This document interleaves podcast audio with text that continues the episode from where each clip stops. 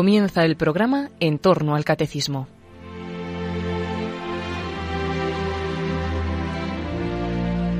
Como repaso y para profundizar en lo que está explicando el padre Luis Fernando de Prada en su programa sobre el catecismo de la Iglesia Católica en torno a la glorificación de Jesucristo, les ofrecemos en dos sábados consecutivos la reposición de otros tantos programas de vida en Cristo que dirige el propio padre Luis Fernando, donde resumió la exposición que sobre este tema escribió Benedicto XVI en su libro Jesús de Nazaret.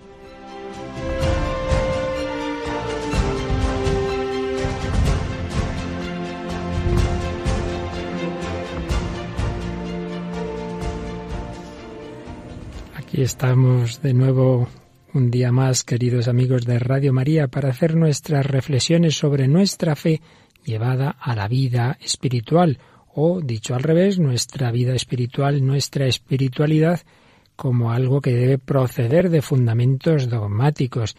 ¿Y qué mayor dogma, qué mayor verdad para el cristiano que la de Cristo resucitado? Por eso vamos a dedicar nuestra reflexión de hoy, quizá de algún día más, a sacar las consecuencias de nuestra fe en la resurrección de Jesucristo. Y vamos a tomar como maestro, como guía, pues la guía incomparable de Joseph Ratzinger, que como papa escribió el libro Jesús de Nazaret y el tercero de los volúmenes, aunque fue el segundo cronológicamente hablando, se dedicaba a la pasión y resurrección. No es un libro de magisterio, él lo decía en los prólogos de estos libros, es un libro que escribió, digamos, como teólogo, pero un teólogo de altísima categoría y que indudablemente pues conocía muy bien esa fe de la Iglesia, conocía y conoce maravillosamente esa fe de la Iglesia y el Papa Francisco nos ha recomendado más de una ocasión profundizar en estos libros que siguen siendo un gran tesoro que por desgracia pues a veces ocurre que se publican las cosas, tienen fama en ese momento y luego nos olvidamos de ellas y muchos ni habrán leído pues muchos de estos libros de, del Papa ya emérito Benedicto XVI de los que tanto podemos sacar. Pues vamos a ir nosotros al capítulo de este libro titulado Jesús de Nazaret, desde la entrada de Jerusalén hasta la resurrección, vamos a ir al capítulo que se titula La resurrección de Jesús de entre los muertos y vamos de él a sacar las principales enseñanzas con la ayuda del Señor, eh, de manera que sea suficientemente asequible para todos y provechoso para nuestra vida espiritual. Todos hemos oído muchas veces lo que antes decía, que lo esencial de nuestra fe cristiana es esto, que Jesús ha resucitado, que si Cristo no ha resucitado, vana es nuestra fe. Ya lo decía San Pablo. Eh, dice, escribe Joseph Ratzinger, la fe cristiana se mantiene o cae con la verdad del testimonio de que Cristo ha resucitado de entre los muertos. Y es que si se prescinde de ello, si no se cree en la resurrección, si se ve que Jesús en el fondo pues sí, era un gran personaje, pero que no ha resucitado, pues al final sería una personalidad religiosa fallida. Una personalidad que por supuesto seguiría siendo grande, así la ven muchos hombres que no llegan a tener fe en la divinidad y en la resurrección de Cristo, una personalidad muy grande que puede dar lugar a nuestra reflexión, pero que permanecería en una dimensión puramente humana. Y entonces su autoridad sólo sería válida en la medida en que su mensaje nos convenciera. En ese caso ya no es el criterio de medida la persona y la doctrina de Cristo, sino, bueno, cojo su mensaje tanto en cuanto me convence, pero al final el criterio de medida soy yo.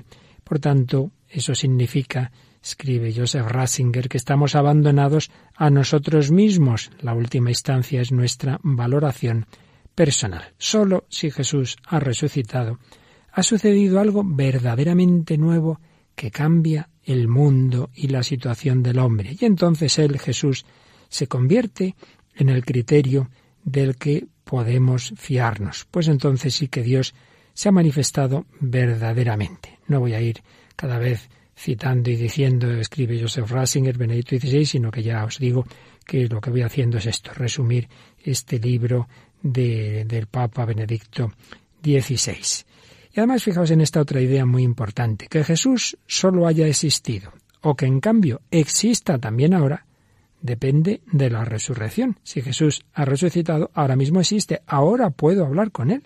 Recuerdo en los primeros tiempos, no digo los sacerdotes, sino incluso ya de antes, como seminarista, en alguna reunión con jóvenes, pues la gran sorpresa y alegría de algunos cuando se daban cuenta, parece que nunca nadie se lo había dicho, que Jesús no era simplemente un personaje del pasado muy bueno que podíamos tomar como modelo, sino que Jesús está vivo, que podemos hablar con Él, que podemos tratar con Él, que, que está ahí en el sagrario, que está en la Eucaristía, que está en la Iglesia.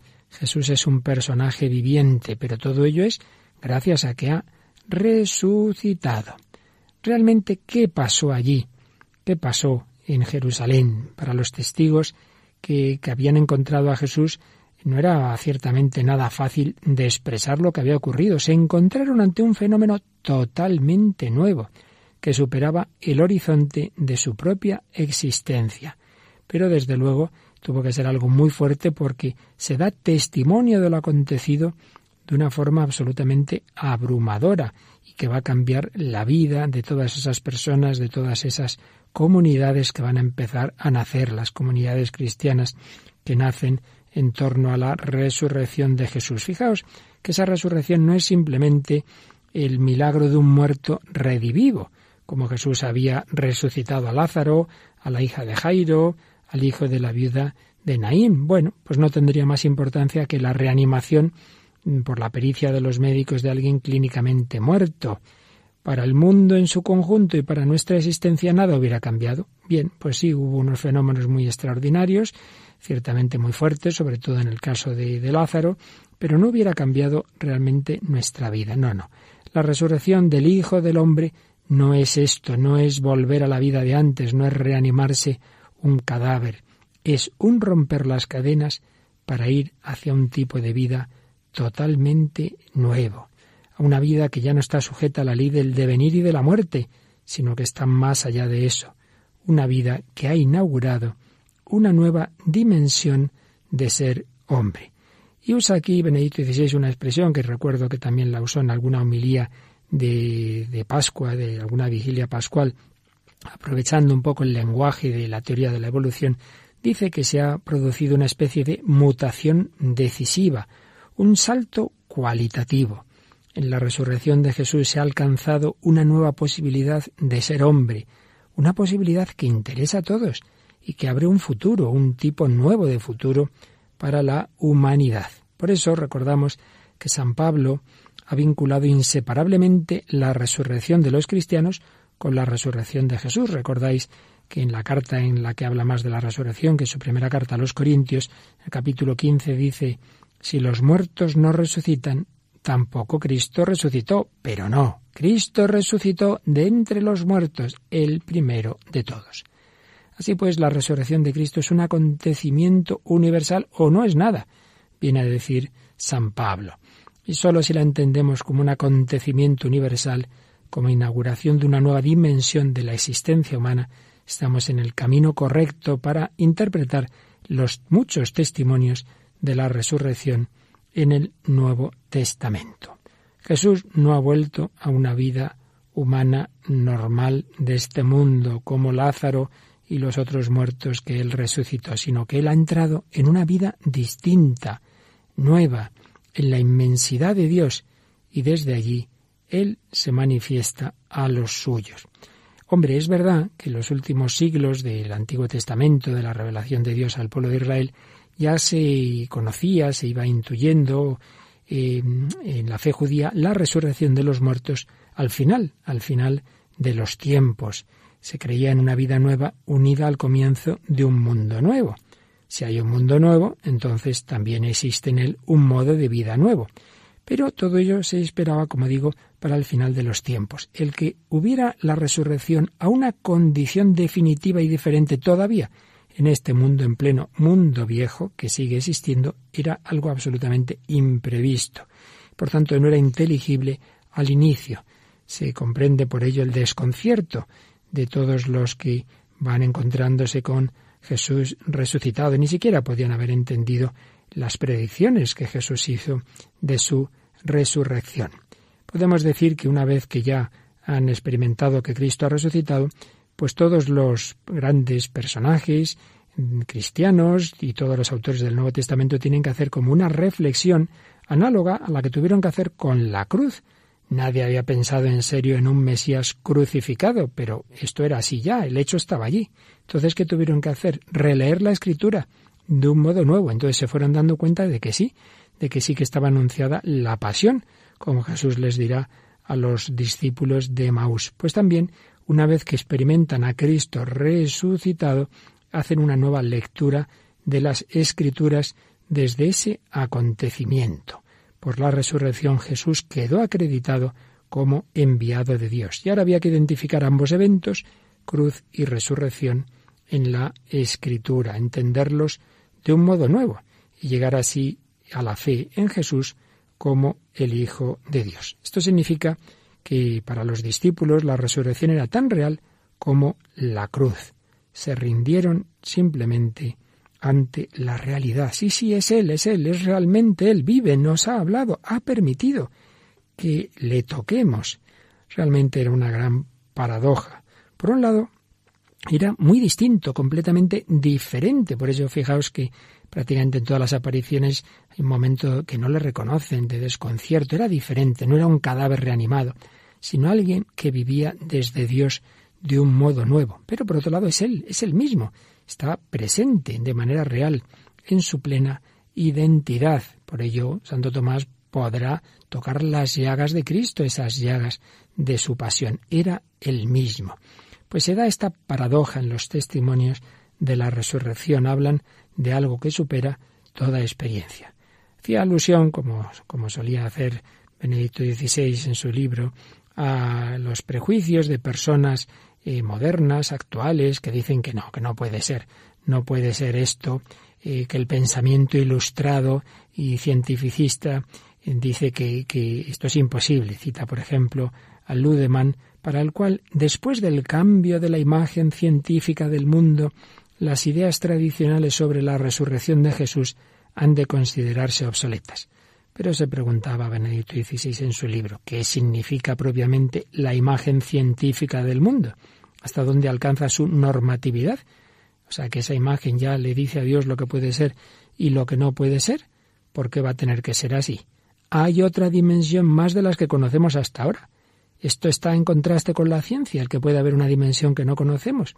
Solo puede darse aquello que siempre ha existido. No puede darse algo inesperado, inimaginable, algo nuevo. Si Dios existe, ¿no puede acaso crear también una nueva dimensión de la realidad humana o de la realidad en general? La creación en el fondo no está en espera de esta última y suprema mutación, de este salto cualitativo definitivo. Y se hacía una pregunta más. ¿Acaso no espera la unificación de lo finito con lo infinito, la unificación entre el hombre y Dios, la superación de la muerte? En la historia de todo lo que tiene vida, los comienzos de las novedades son pequeños, casi invisibles, pueden pasar inadvertidos.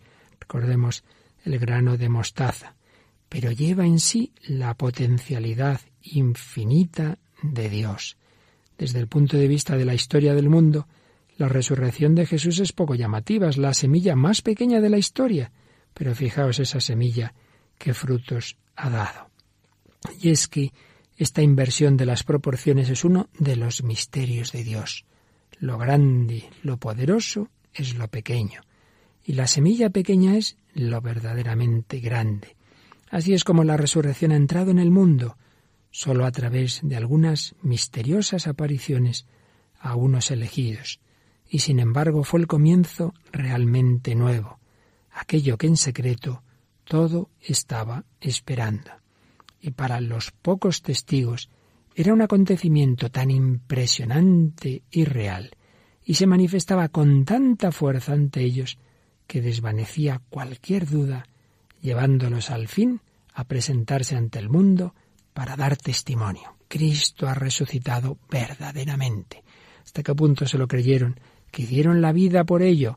Pues ciertamente era algo que había ocurrido algo que afectaba a sus vidas. Vamos a pedir al Señor que también nosotros tengamos esa fe de los apóstoles, ellos que fueron tan duros para creer, pero que luego en cambio esa experiencia de Cristo resucitado les dio tal fe que la anunciaron por el mundo entero hasta dar la vida.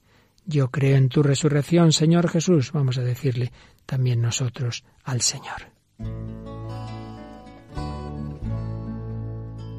Yo creo en tu resurrección, porque puedo amar, puedo reír, puedo abrazar mi mayor enemigo y mirar ti. Yo creo en tu resurrección, porque tengo paz en mi corazón, porque puedo entregarme a pesar de todo este dolor. Yo creo en resurrección, porque soy feliz junto a ti, porque me amas tanto que hasta moriste por mí. Yo creo en tu resurrección, porque puedo amar, porque tengo tanto, tanto, tanto para entregar.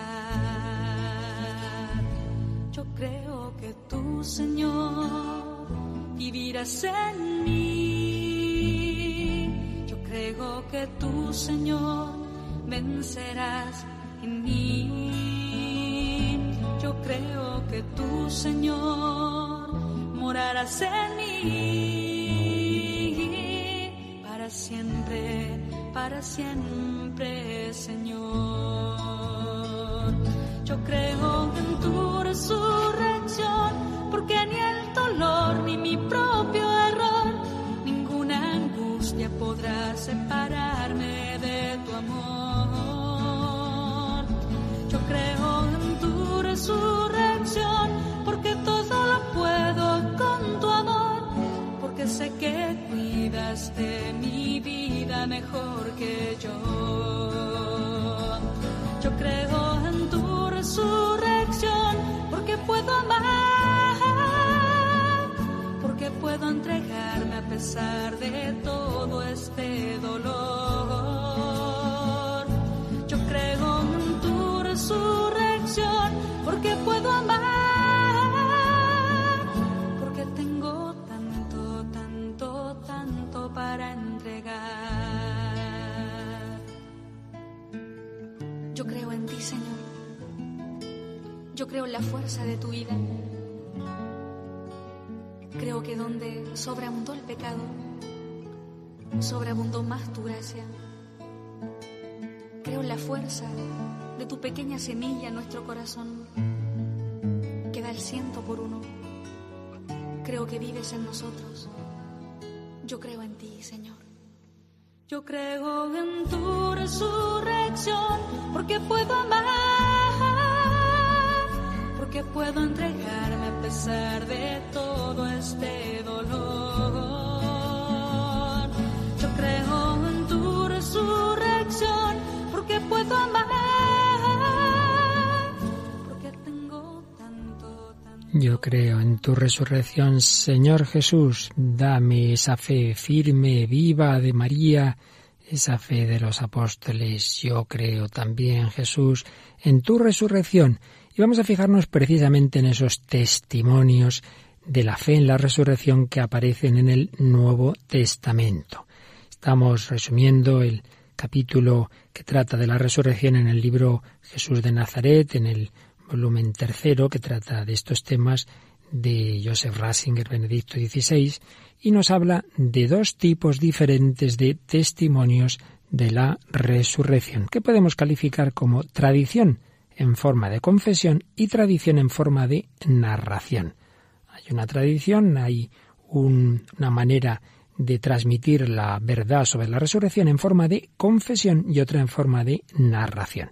Forma de confesión es cuando se sintetiza lo esencial en enunciados breves que quieren conservar el núcleo del acontecimiento. Son la expresión de la identidad cristiana, la confesión gracias a la cual nos reconocemos mutuamente y nos hacemos reconocer ante Dios y los hombres. Y nos señala el autor tres ejemplos. Uno aparece realmente en una narración, pero podemos ver eh, al final de ella una especie de confesión. Cuando los discípulos de Maús se encuentran con los apóstoles reunidos en el cenáculo y estos les dicen, era verdad, ha resucitado el Señor y se ha aparecido a Simón. Pues ahí se afirma lo esencial, La confesión básica es esta, que sí que ha resucitado, hay un acontecimiento y hay un testigo que su garante. En ese momento era San Pedro. Es verdad, ha resucitado el Señor y se ha aparecido a Simón. Hay otra confesión muy clara y conocida en el capítulo 10 de la carta a los romanos, cuando dice San Pablo, si tus labios profesan que Jesús es el Señor y tu corazón cree que Dios lo resucitó, te salvarás. Veis ahí como dos elementos básicos de la fe cristiana y que son los que nos pueden llevar a la salvación. Que profeses que Jesús es el Señor y que tu corazón crea que Dios lo resucitó. Vemos que hay como dos partes, análogamente al relato de la confesión de San Pedro en Cesarea de Filipo. Por un lado, Jesús es el Señor, se está evocando su divinidad, pero a ello se asocia la confesión del acontecimiento histórico fundamental, que Dios lo ha resucitado de entre los muertos. Y el significado de esta confesión para el cristiano es ni más ni menos que es causa de su salvación. Pero la confesión más importante, con mucho, de los testimonios sobre la resurrección se encuentra en ese capítulo 15 de la primera carta a los Corintios que antes mencionábamos, que es la carta de San Pablo en que más se habla de la resurrección. San Pablo subraya con gran vigor que no está hablando de cosas suyas. Dice, lo primero que yo os transmití tal como lo había recibido fue esto. San Pablo se inserta en esa cadena del recibir y transmitir. Es la tradición apostólica. El cristianismo no son elucubraciones ni inventos, es la transmisión de hechos que han ocurrido. Y por tanto es muy importante la fidelidad en esa transmisión. Y fijaos que Pablo siempre recalca con vigor su testimonio personal de haber visto a Jesús resucitado y de que el Señor le ha escogido apóstol, sí, sí, pero aquí insiste en la fidelidad literal de la transmisión de lo que ha recibido y en que se trata de la tradición común de la Iglesia ya desde los comienzos, porque el Evangelio del que aquí habla Pablo es aquel en el que estáis fundados y por el cual os salvaréis si es que lo conserváis tal como os lo he proclamado. Aquí hay que cuidar todo, hasta la formulación literal, porque de esta vinculación con la tradición de los comienzos se deriva su obligatoriedad universal y la uniformidad de la fe, dice San Pablo en el 15.11. Tanto ellos, los demás apóstoles, como yo, esto es lo que predicamos, esto es lo que habéis creído. En su núcleo, la fe es una sola, incluso en, esa formulación literal. Ella une a todos los cristianos. Sin duda, todo lo que aquí nos va ahora a decir San Pablo forma parte de la primera catequesis que recibió, pues quizá ya en Damasco, nada más eh, ocurrir su conversión. Pero era una catequesis que en su núcleo provenía sin duda de Jerusalén, que se remontaba por tanto al, al inicio, a los años 30. En, esta versión que ahora vamos a recordar de 1 Corintios 15, Pablo ha ampliado lo que había recibido en de esa tradición, añadiendo la referencia a su encuentro personal con el resucitado. San Pablo se sentía legitimado a unir con el mismo carácter vinculante la confesión original y la aparición que él tuvo del resucitado. Él estaba convencido de que esta revelación de Jesús a él entraba también a formar parte de la confesión, que formaba parte de la fe de la Iglesia Universal como elemento esencial y destinado a todos. Pero vamos a leer este texto que estamos haciendo alusión, 1 Corintios 15, del 3 al 8. ¿Qué es lo que San Pablo ha recibido y que a su vez nos transmite? Que Cristo murió por nuestros pecados, según las Escrituras, que fue sepultado y que resucitó al tercer día, según las Escrituras, que se le apareció a Cefas y más tarde a los doce. Después se apareció a más de quinientos hermanos juntos, la mayoría de los cuales, escribía San Pablo, viven todavía. Después se le apareció a Santiago, después a todos los apóstoles, por último, como a un aborto, se apareció también a mí. Según la mayoría de los exegetas, nos recuerda Joseph Ratzinger, el núcleo original de esta tradición acaba en el versículo 5, en el de que dice se le apareció a Cefas y más tarde a los doce. Pero después San Pablo fue añadiendo, tomándolo de tradiciones sucesivas, la aparición a Santiago, a los más de 500 hermanos, a todos los apóstoles, en sentido amplio de la palabra apóstol.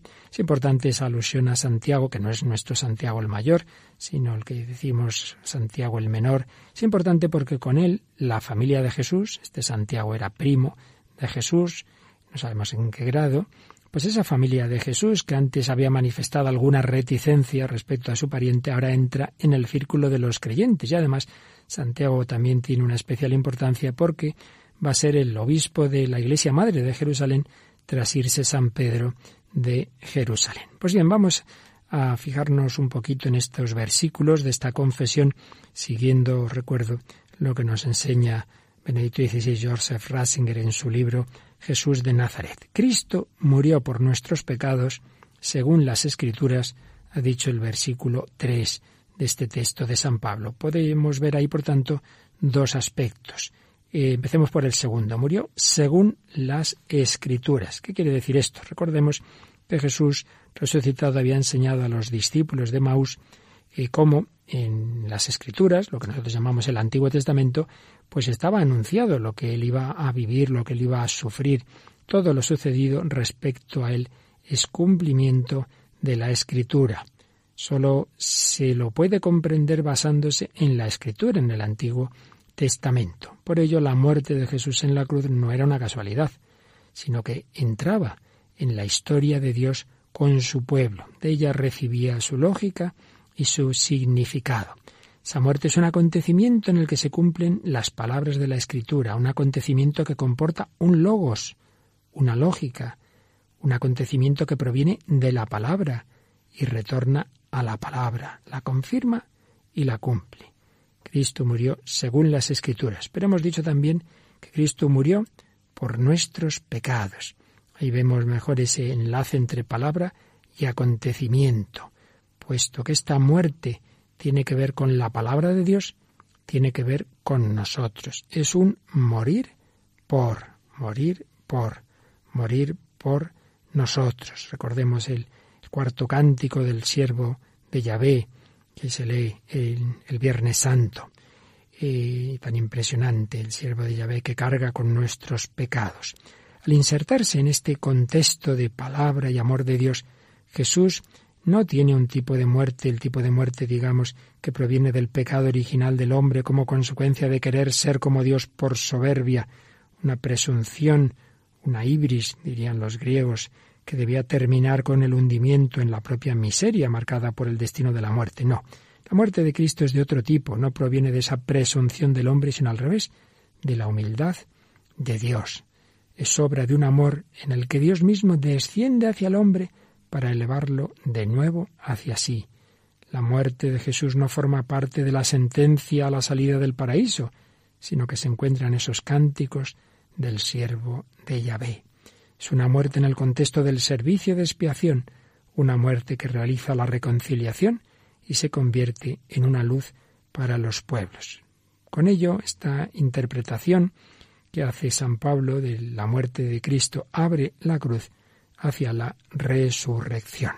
Cristo murió por nuestros pecados, según las Escrituras. Fue sepultado y resucitó al tercer día, según las Escrituras. Fue sepultado con eso se hace referencia a una muerte real, a la plena participación en la suerte humana de tener que morir.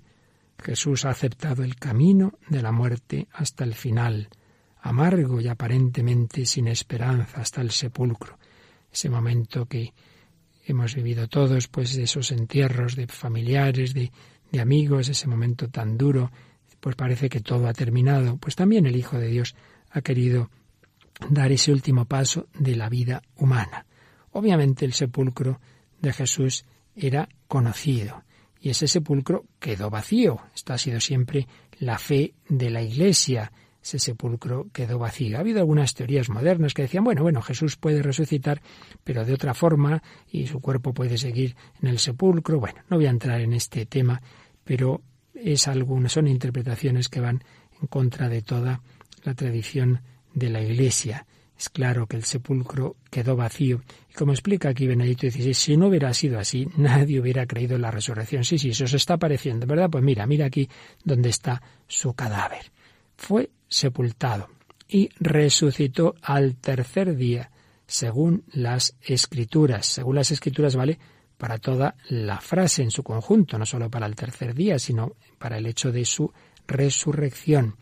Jesús resucitó. Tercer día es el día de un acontecimiento que para los discípulos ha supuesto un cambio decisivo tras la catástrofe de la cruz. Y lo explica así Joseph Blanc. La expresión el tercer día indica una fecha según la tradición cristiana que es primordial en los evangelios y se refiere al descubrimiento del sepulcro vacío. Más aún, añade Benedicto XVI, se refiere al primer encuentro con el Señor resucitado. ¿Y qué día es este? El primer día de la semana, el tercero después del viernes, que está así atestiguado desde los primeros tiempos en el Nuevo Testamento como el día de la asamblea y del culto de la comunidad cristiana. Podemos verlo en 1 Corintios 16.2, en Hechos de los Apóstoles 20, en Apocalipsis 1.10.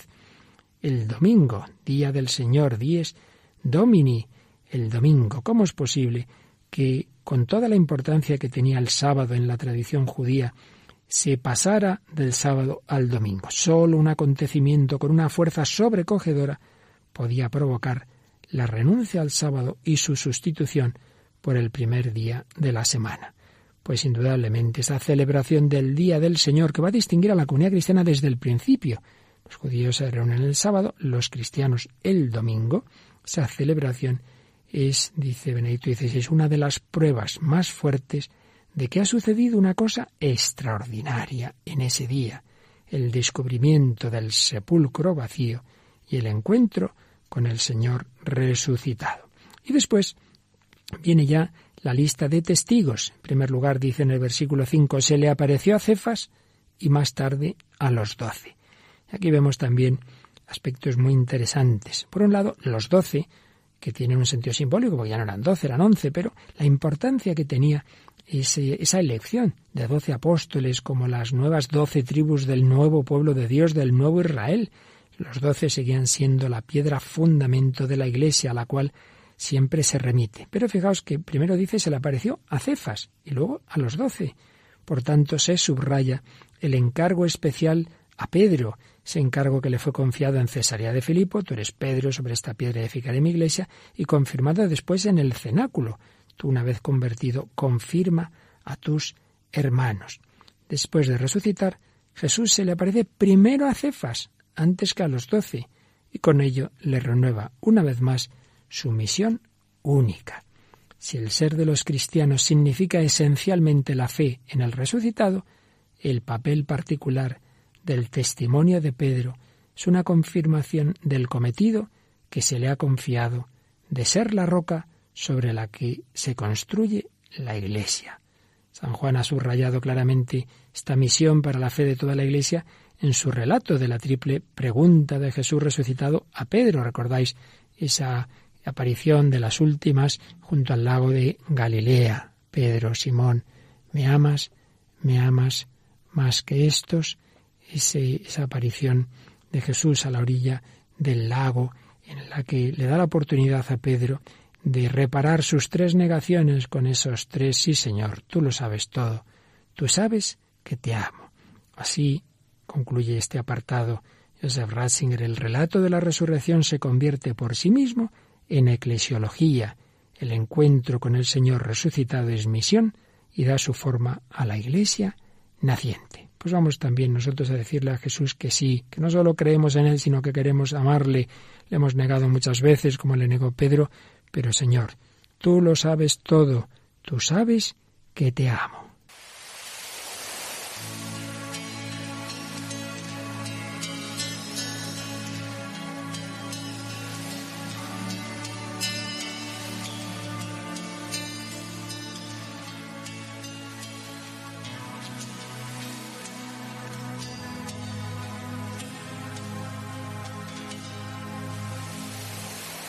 Amanece en la orilla una barca vacía y en el fondo del alma una herida.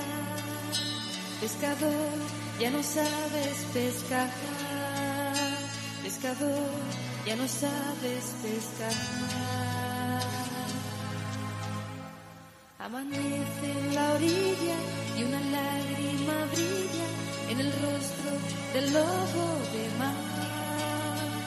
Le negué y ya no volverá. Le negué y ya no volverá. Amanece la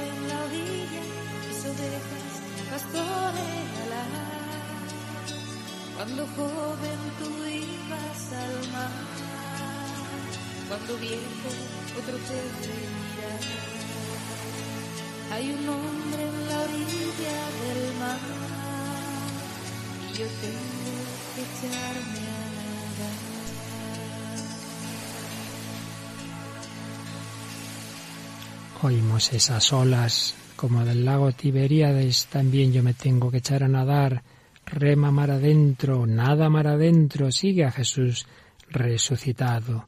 Con Pedro, aunque hayamos sido pecadores, le hayamos negado al Señor, queremos amarle, queremos seguirle. Señor, tú lo sabes todo, tú sabes que te amo.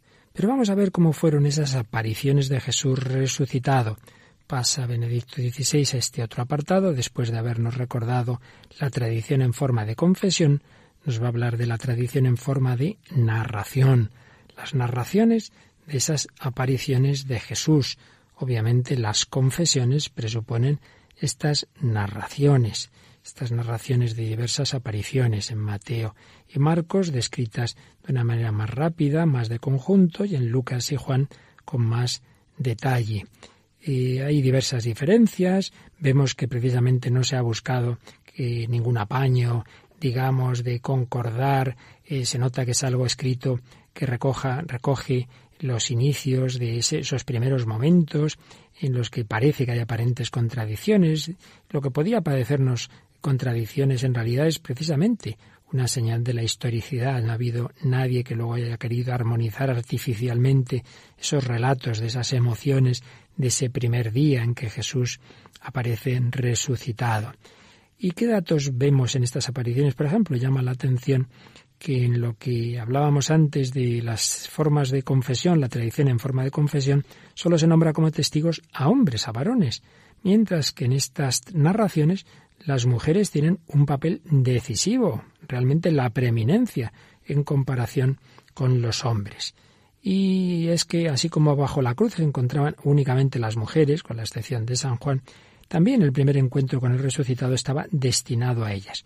Podemos ver una, una interpretación teológica de todo ello que hace aquí Benedicto XVI. La Iglesia en su estructura jurídica está fundada sobre Pedro y los once, pero en la forma concreta de la vida eclesial son siempre las mujeres las que abren la puerta al Señor, lo acompañan hasta el pie de la cruz y así lo pueden encontrar también como resucitado.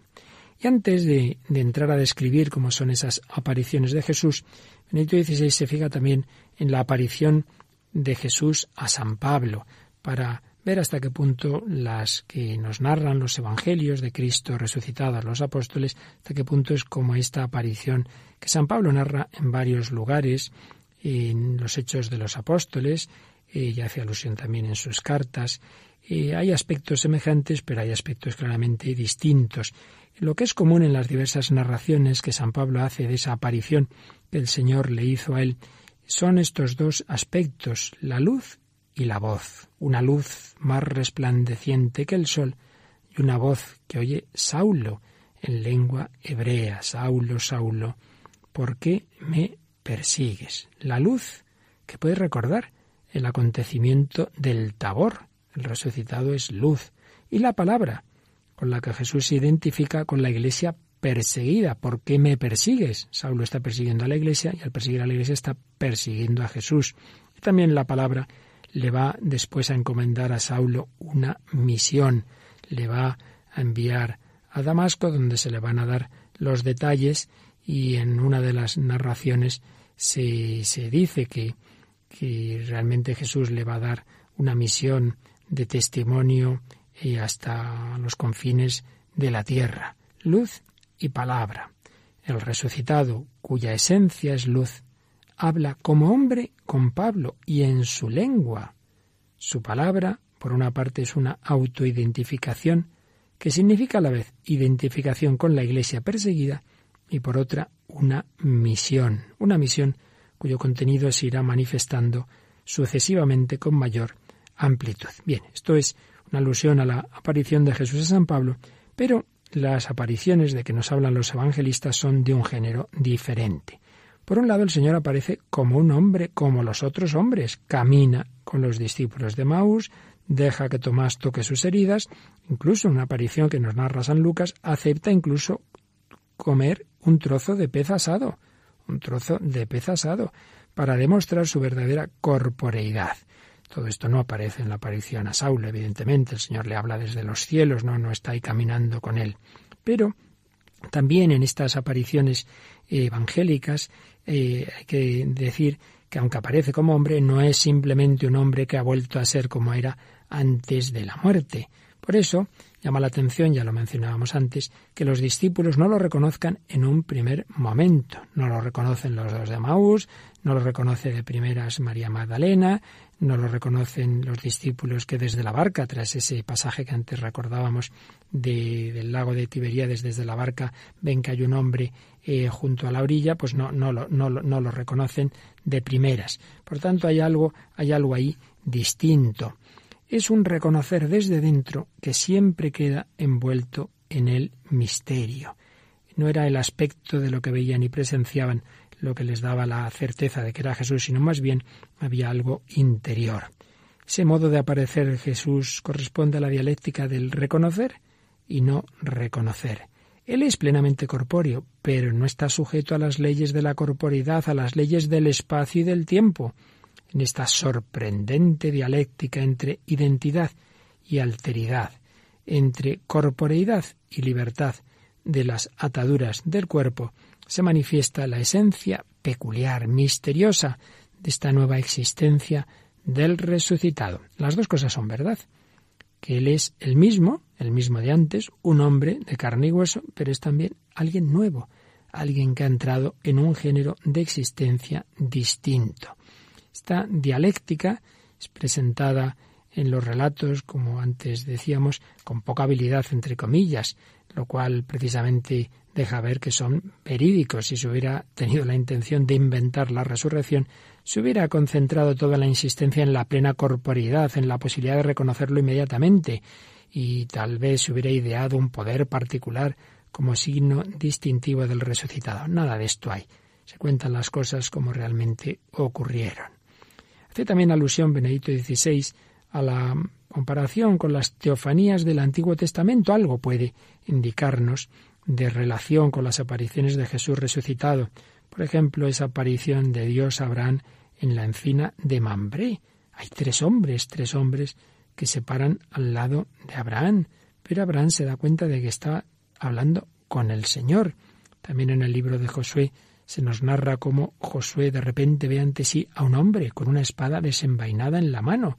Josué no lo reconoce, eres de los nuestros o de los enemigos, pensando que es un soldado y la respuesta es no, no, sino que soy el jefe del ejército del Señor, quítate las sandalias de tus pies.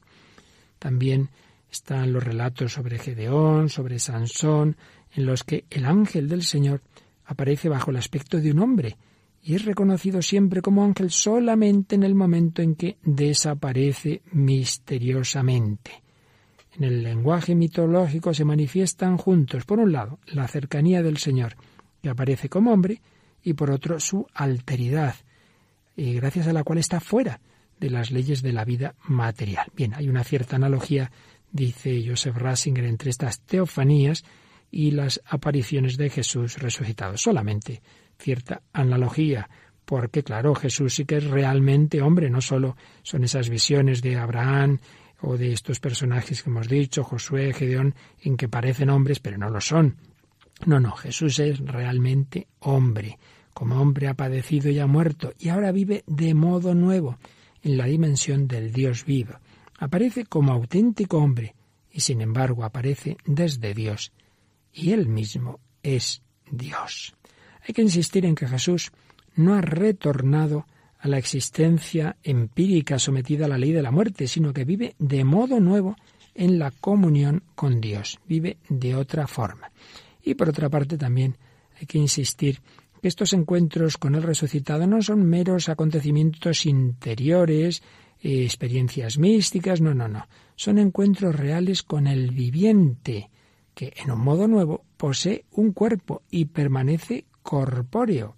San Lucas lo subraya mucho. Jesús no es un fantasma, no es un espíritu, sino que tiene carne y huesos. Leer Lucas 24, 36 y veréis esa diferencia con un fantasma. Un fantasma, un espíritu, un muerto evocado que vendría de, de, abajo, de los avernos, bueno, del lugar de los muertos. No, no. Jesús no viene del mundo de los muertos. Ese mundo Él lo ha dejado ya definitivamente atrás. Y no al revés viene del mundo de la pura vida. El mismo, como el viviente que es, es fuente de vida. Lucas destaca de manera drástica ese contraste con un espíritu al decir que Jesús pidió algo de comer a los discípulos todavía perplejos que vieran que era Él, que era hombre verdadero. Comió delante de ellos un trozo de pez asado. No deja de tener su ironía este, esta escena. Sin duda es hombre, un hombre verdadero. También fijaos en la aparición a los discípulos de Maús, eh, ¿cómo termina? Pues cuando se sientan a la mesa, Jesús se sentó a la mesa y partió el pan, y al partir el pan y desaparecer, es cuando realmente lo reconocen. También hay relatos de comidas en Juan 21, como decíamos antes, en esa aparición de Jesús eh, tras la madrugada, tras la noche de intentar pescar sin éxito esa aparición junto al lago Tiberíades. Jesús les dice, vamos, almorzad. Es curioso esta cercanía a la comida en estas apariciones. Jesús resucitado es verdadero hombre, verdadero hombre. Pero también hace alusión eh, Benedicto XVI a un texto muy curioso de los Hechos de los Apóstoles 1.3, donde se dice, se les apareció durante cuarenta días y les habló del reino de Dios mientras comía con ellos les mandó que no se fueran de Jerusalén, etc. Hay pues tres elementos que caracterizan cómo está el resucitado con los suyos. Él se apareció. Uno. Dos. Habló con ellos. Y tres. Comió.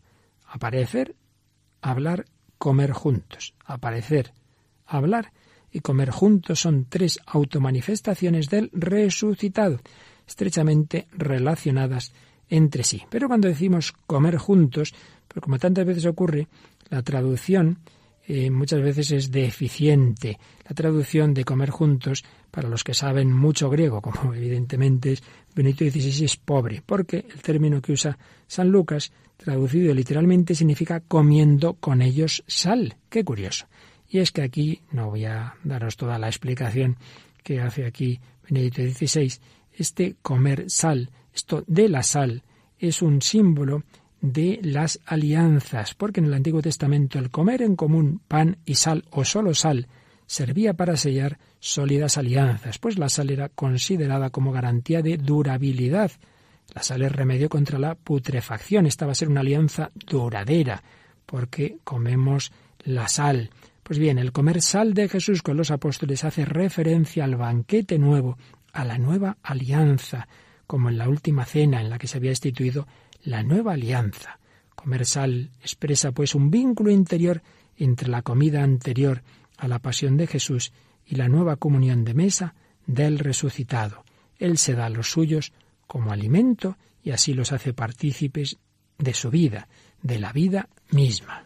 En definitiva, el Señor atrae de nuevo así a los discípulos en la comunión de la alianza consigo y con el Dios vivo.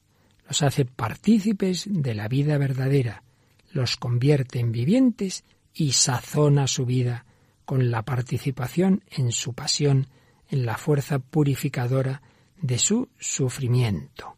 En la comunión litúrgica, en la celebración de la Eucaristía, estamos a la mesa con el resucitado, de modo diferente a como antes de su resurrección, pero estamos en Él y con Él, compartiendo con Jesús su vida, pasión, muerte y resurrección. Pues vamos nosotros también como la Magdalena, vamos al sepulcro, podemos ir llorando, podemos ir pensando que Jesús está muerto, pero realmente está vivo. Vamos a pedir al Señor esa fe, que avive nuestra fe como se la avivó a la Magdalena, que realmente creamos en Él, que vivamos con la alegría de los que saben que Jesús está vivo, que Jesús ha resucitado. Una mujer al alba lleva un perfume de nardo en alabastro. Camina hacia la tumba donde yace el cuerpo del crucificado para ungir el cadáver del que fue el Mesías del pueblo de Israel. Se pregunta quién moverá la piedra cuando ya está empezando a amanecer. Tumba está vacía y pregunta a un hombre si él se lo ha llevado. Él la llama María y ella reconoce al que ha resucitado. Rabuni se ha arrodillado a los pies del que dijo, buscad y encontraréis. Él la envía, pedile a mis hermanos Volved a Galilea, allí me veréis.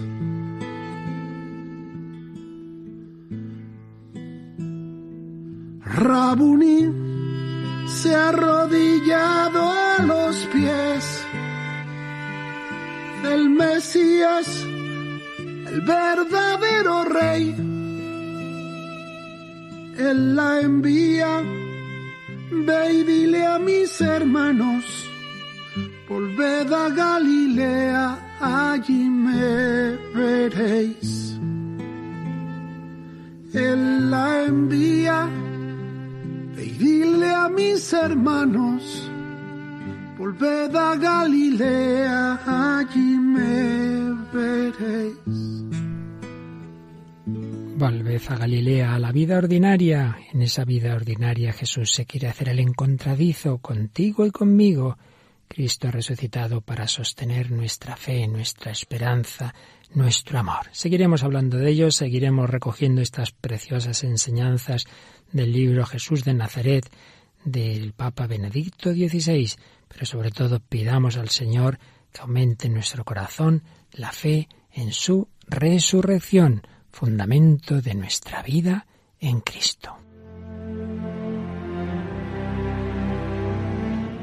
Finaliza en Radio María en torno al catecismo. Como repaso y para profundizar en lo que está explicando el padre Luis Fernando de Prada en su programa sobre el catecismo de la Iglesia Católica acerca de la glorificación de Jesucristo, les ofreceremos en dos sábados consecutivos la reposición de otros tantos programas de vida en Cristo que dirige el mismo padre Luis Fernando, donde resumió la exposición que sobre este tema escribió Benedicto XVI en su libro Jesús de Nazaret. Hoy han podido escuchar el primero de estos programas, el próximo lo escucharán el sábado que viene.